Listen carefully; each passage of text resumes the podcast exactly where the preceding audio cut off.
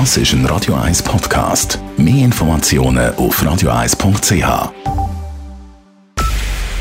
Es ist 9 Uhr.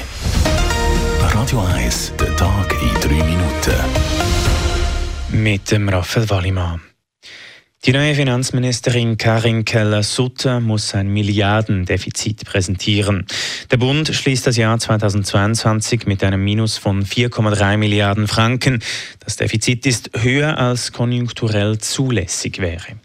Das strukturelle Defizit beträgt 1,6 Milliarden Franken. Vor allem höhere Ausgaben wegen der Corona-Pandemie, aber auch wegen des Ukraine-Kriegs hätten zu diesem schlechten Ergebnis geführt, sagte Keller Sutter heute vor den Medien.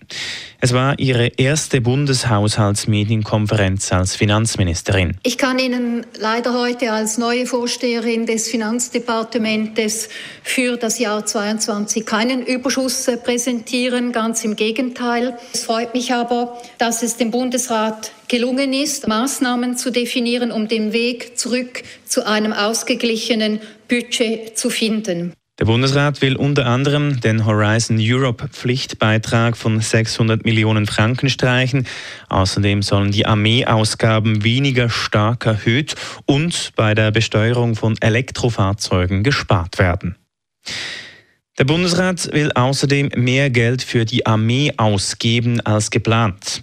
Wie Verteidigungsministerin Viola Amherd heute an einer Medienkonferenz bekannt gegeben hat, beantragt der Bundesrat dem Parlament die Erhöhung des Zahlungsrahmens der Armee auf 21,7 Milliarden Franken für die Jahre 2021 bis 2024. Das sind 600.000 Franken mehr. Außerdem sollen mit Krediten von 1,9 Milliarden Franken neue Radschützenpanzer und zusätzliche Munition für Bodentruppen beschafft werden und die Cyberabwehr weiter ausgebaut werden.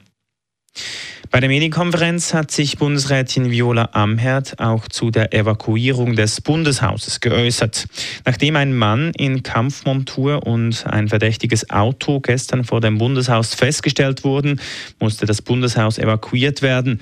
Alles sei sehr schnell und ruhig verlaufen, so Amherd. Ich war an einer Sitzung mit dem Chef der Armee in einem bilateralen Gespräch und plötzlich ist der Alarm losgegangen. Ich würde sagen, Zwei, drei Minuten später waren wir schon draußen. Also es ist sofort jemand ins Büro gekommen und hat gesagt, Alarm, wir müssen das Gebäude verlassen. Der Verdächtige befindet sich in Polizeigewahrsam. Es wird eine medizinische Untersuchung auf physische und psychische Probleme durchgeführt. Heute wurde zudem sein Haus durchsucht. In der Stadt Zürich ist im vergangenen Jahr wieder mehr gebaut worden. Dabei entstanden mehr als 2500 Wohnungen. Das sind 600 mehr als noch im Jahr davor. Die rege Bautätigkeit führte gemäß Mitteilung der Stadt zu einer starken Zunahme der Mietwohnungen. Die höchste Wohnbautätigkeit war mit jeweils rund 300 neu erstellten Wohnungen in den Stadtquartieren Altstetten, Wollishofen und Seebach festzustellen. An vierter Stelle folgt das Quartier Hart, wo mit mehr als 200 Einheiten erst erstmals seit vielen Jahren wieder zahlreiche Wohnungen standen. Zum Schluss noch eine Meldung aus dem Sport. Wendy Holdener hat bei der Ski-WM in Courchevel und Meribel der Schweiz die sechste Medaille gesichert. Die Schweizerin fuhr beim Parallelslalom auf den zweiten Platz und holte sich Silber. Radio 1 Wetter. In der Nacht ist es zum Teil klar, es hat aber auch immer wieder Wolken. Und morgen hat es zuerst Nebelfelder, die sich aber rasch auflösen. Nachher gibt es einen Mix aus Sonne und Wolken. Die Temperaturen sind am Morgen um den Gefrierpunkt. Am Nachmittag gibt es bis zu 10 Grad. Das war der Tag in 3 Minuten.